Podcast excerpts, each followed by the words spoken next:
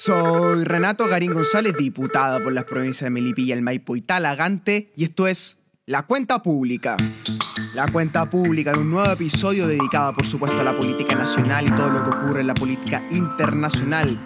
Parto saludando a quienes nos siguen por las redes sociales, en Facebook, en Instagram, en Twitter. Renato Garín, diputado en Instagram. Diputado Renato Garín González en Facebook, ya somos más de 30.000 personas en el Facebook. Y en Twitter, Garín Diputado, ya somos más de 12.000 personas. Me pueden seguir, por supuesto, a través de Spotify y de YouTube. Si estás viendo esto por YouTube, toca la campanita acá abajo, suscríbete a este canal, recomienda este canal de YouTube. Lo mismo en Spotify, también en Apple Podcast. Si nos estás siguiendo a través de tu dispositivo Apple, puedes seguirnos a través de Apple Podcast. Estamos entonces en todas las cuentas y en todas las redes sociales.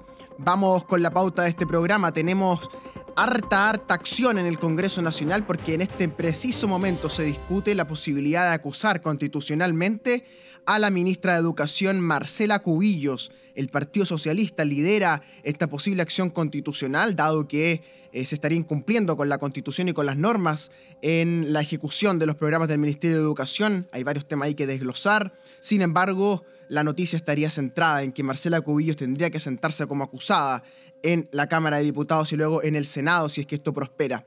También en la política nacional siguen todas las repercusiones respecto del tema de sal en Osorno. Tuvimos en la Comisión de Recursos Hídricos al respecto una sesión completa dedicada a analizar la situación y llegamos a algunas conclusiones. También en la política internacional tenemos noticias sobre Italia. En Italia está haciendo noticia el Open Arms, este barco de salvataje de inmigrantes con bandera española que está varado en las costas de Italia. Todo esto entonces en la cuenta pública. Saludo del mismo modo entonces a las radios que nos acompañan en este programa, en las ediciones de la cuenta pública a nivel territorial, en Curacaví, FM Music, en Melipilla, Radio Creativa y Radio Ignacio Serrano, en la provincia de Talagante, Radio Contacto, en la provincia del Maipo está San Bernardo, Radio Máxima, y en Paine, nuestra radio Amanda que también llega a Calera de Tango. Así que las 14 comunas cubiertas, el enorme territorio que representamos, tienen por supuesto la cuenta pública. Vamos a la pauta entonces de las noticias, partamos por Europa, luego venimos hacia el Congreso Nacional. En Europa hay un barco varado en las costas italianas. Esto que es una noticia que se ha repetido en los últimos 5.000 años de historia, en realidad tiene hoy día una contingencia muy particular. El banco español Open Arms, brazos abiertos en español, Em, rescata inmigrantes en las costas europeas, es decir, desde las costas europeas va tomando migrantes que están en el agua, que han muerto miles y miles de personas tratando de llegar a países europeos, migrando desde el África, África em, meridional hacia Europa, ¿verdad? Cruzando eh, los océanos, a veces cruzando el Mediterráneo en otros casos, pero muchos de ellos mueren al intentarlo. Entonces hay una ONG española que se llama Brazos Abiertos, Open Arms, que sale en un barco a ayudar a estos refugiados, ¿verdad? Ayudarlos a llegar a la frontera.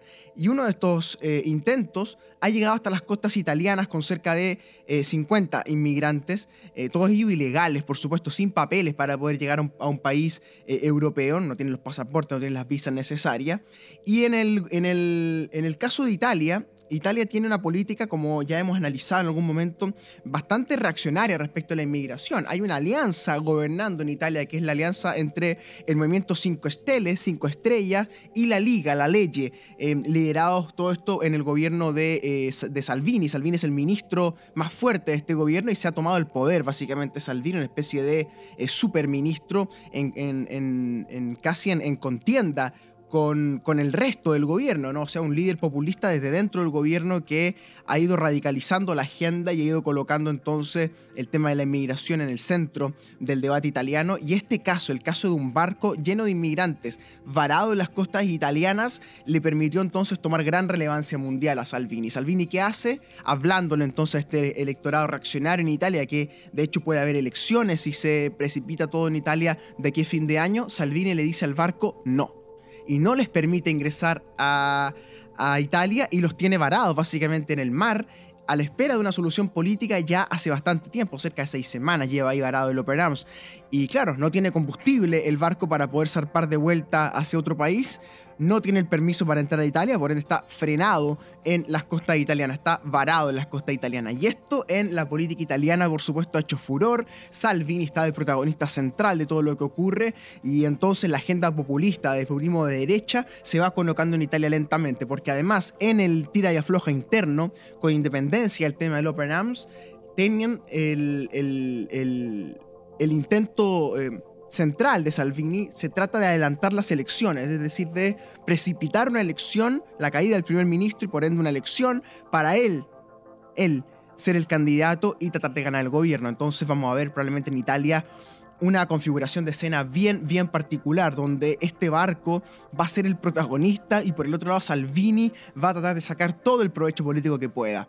Eh, la última noticia al respecto es que eh, han ingresado a Italia una veintena de niños y de enfermos que estaban en el barco, que han descendido a hospitales italianos. Salvini entonces hace un gesto, pero quedan algo así como 30 eh, inmigrantes todavía en el barco y vamos a ver cuánto tiempo más esto dura, pero en Italia esta cosa va para largo porque al parecer el próximo primer ministro va a ser Matteo Salvini, que va a estar en la línea prácticamente eh, de Donald Trump, de Boris Johnson y de los líderes populistas de derecha que han estado tomando poder en todo el planeta Tierra. Un breve paneo entonces por la situación italiana que ya cubrimos con este barco que está varado en costas italianas. En el resto de Europa el Brexit sigue eh, a, la expectativa porque Boris Johnson, el líder del Partido Conservador que está gobernando hoy día en Inglaterra, está proponiendo un Brexit duro, es decir, una salida sin acuerdo dado que tienen esta, esta cuestión pendiente que es la cuestión irlandesa. Los irlandeses, ustedes saben, tienen em, un convenio con la Unión Europea, son parte de la Unión y por ende, al ser también parte del Reino Unido, tienen un problema de frontera, porque entonces si hay Brexit, ¿en qué queda la frontera entre Irlanda e Inglaterra? Y que podría ser eh, un caldo de cultivo entonces para tráfico ilegal de comercio o de, inmigrantes mismos, ¿no? Entonces ese punto sigue en discusión. En España seguimos a la espera de que Pedro Sánchez eh, configure una escena para poder ver si acaso se somete a una segunda votación de investidura o si acaso hay elecciones adelantadas en España. Todo esto lo pueden monitorear a través de las redes sociales.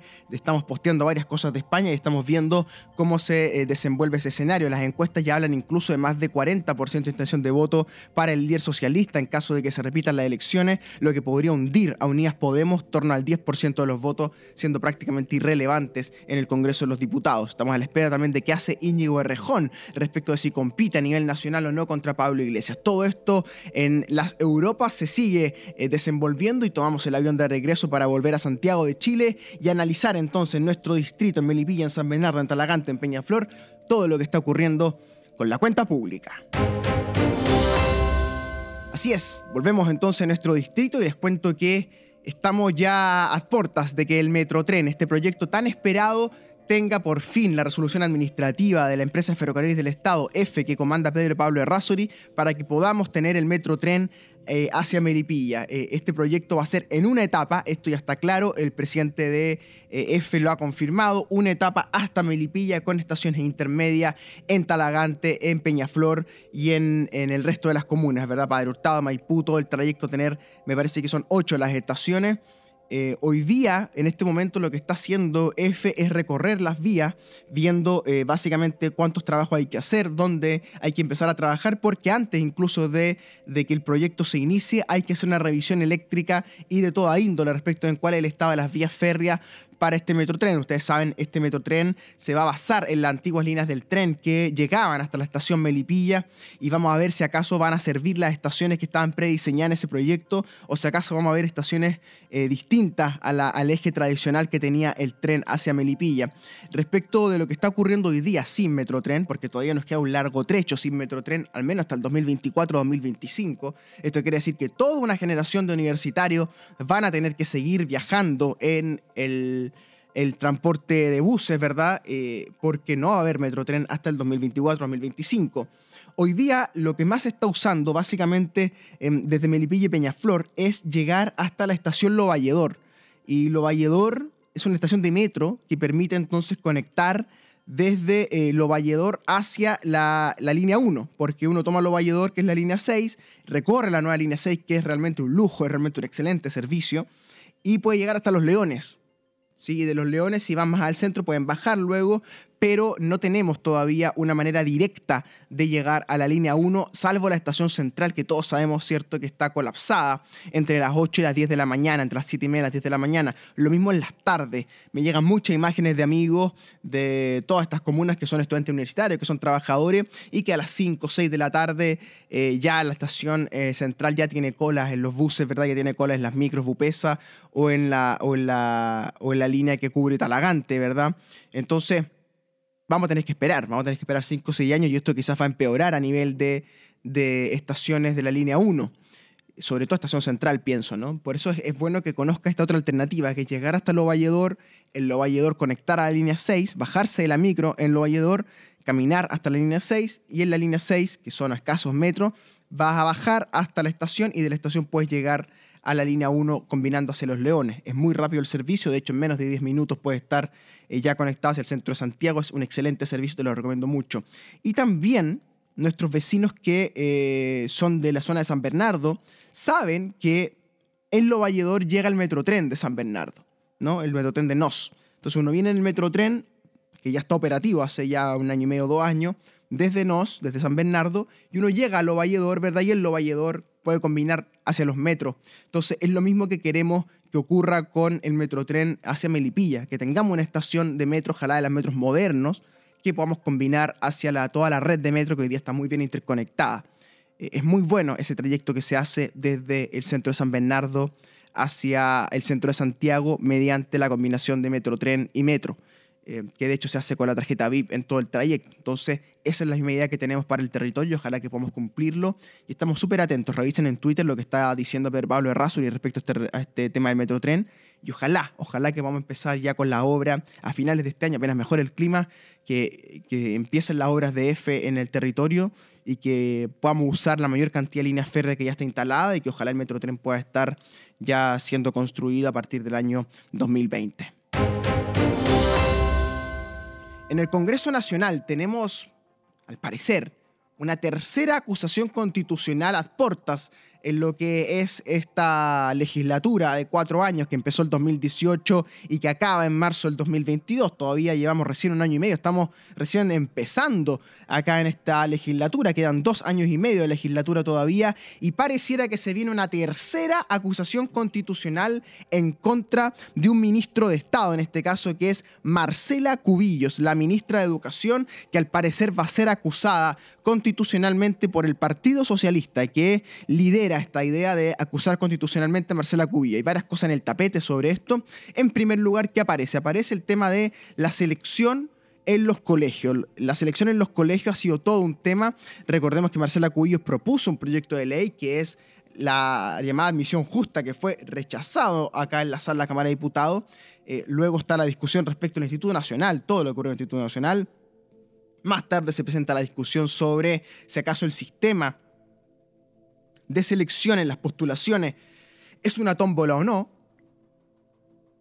si acaso está bien que Marcela Cubillos pueda recorrer el país criticando este sistema que ella misma tiene que ejecutar, si acaso la ministra ha puesto a disposición de eh, los padres y apoderados toda la información y todos los eh, requerimientos que tiene el Ministerio de Educación para ejecutar bien esta política pública de selección escolar, si acaso el Ministerio de Educación ha estado a la altura, ¿verdad?, de este desafío. Es una pregunta amplia, pero que en este caso se va a volver una pregunta muy contingente, porque vamos a tener que decidir en la Cámara de Diputados si Marcela Cubillo incumplió o no con la Constitución. Porque esa es la acusación que se va a hacer, ¿verdad? Que ha faltado sus deberes, que ha dejado sin ejecutar leyes o que ha dejado sin ejecutar la Constitución.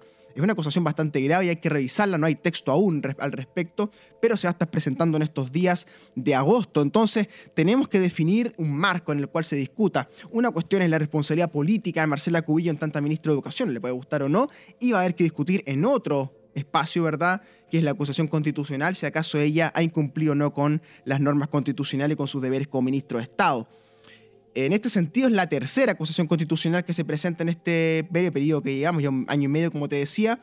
La primera fue contra el ministro de Salud, Santelices, que ya no está en el gabinete. Me tocó defender, ustedes se acordarán, esa acusación constitucional, fui sorteado para ese efecto. Perdimos como oposición esa acusación constitucional.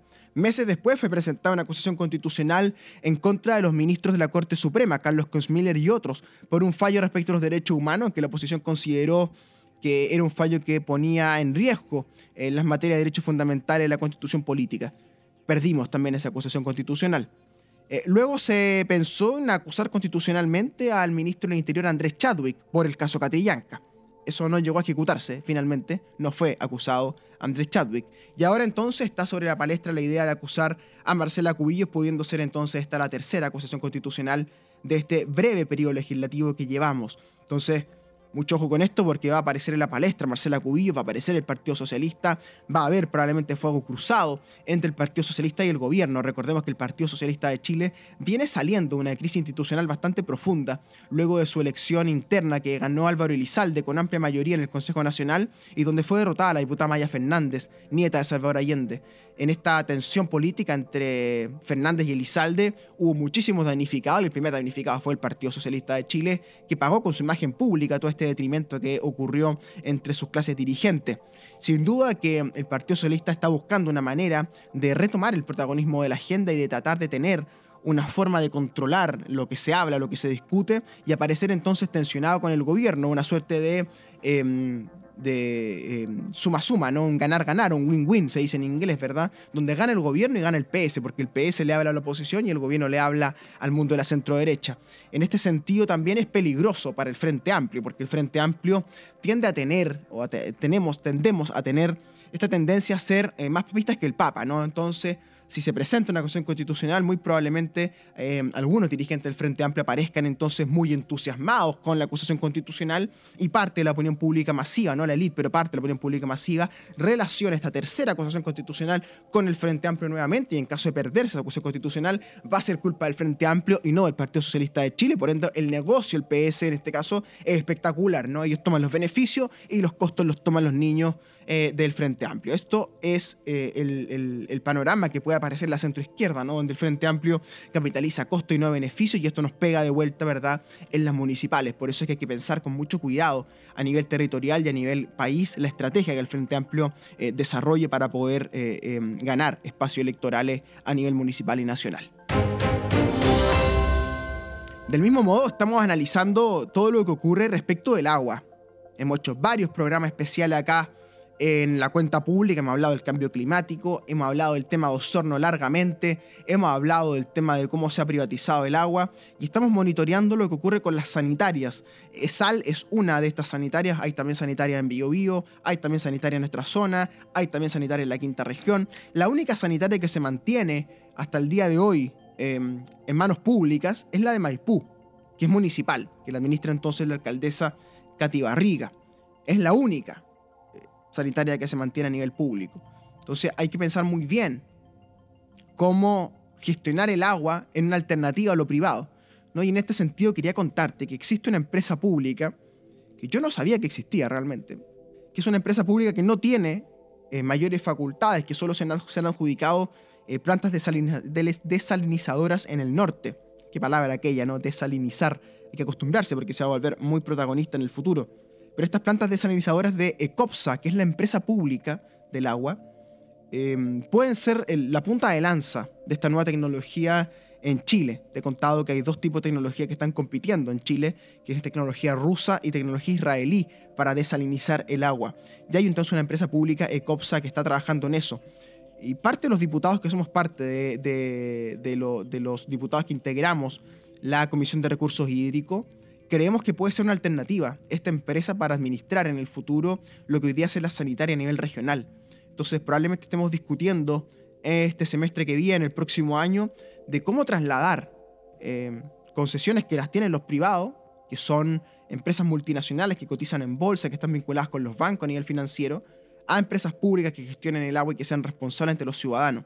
Lo que ha ocurrido en Osorno puede ser simplemente el prólogo de una crisis hídrica más profunda, más larga, y estamos discutiendo sobre eso. Al mismo, tiempo, estamos discutiendo en esa comisión que te cuento, que es la de recursos hídricos de la Cámara de Diputados, la comisión de aguas, mm, sobre una modificación importante que puede ser modificar la manera en la cual se gestiona a nivel territorial el agua. Hoy día existen las llamadas juntas de vigilancia, que son grupos de propietarios que se eh, aglutinan para administrar el agua de una cuenca. Estamos discutiendo acaso de si la Junta de Vigilancia es la mejor manera, ¿no? porque ahí es donde eh, los privados que tienen mayor cantidad de capital y por ende mayor cantidad de derechos de agua adjudicados eh, hacen mayoría.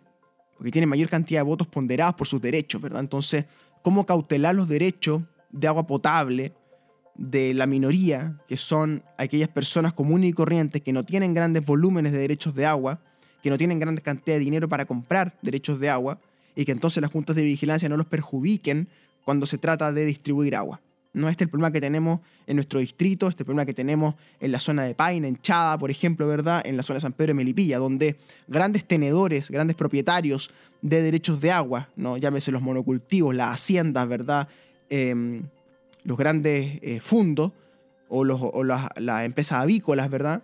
Que son dueños de muchísimos derechos de agua, ¿cómo hacemos para que esos derechos de agua no afecten el derecho del agua potable que tiene el resto de los ciudadanos de esa zona? Esto es una tensión jurídica y política que va a marcar todo el tiempo que viene en Chile, porque es la tensión política que eh, se expresa mejor entre la tensión entre producir con agua y poder tomarse el agua, ¿no? que es el, concepto de agua potable.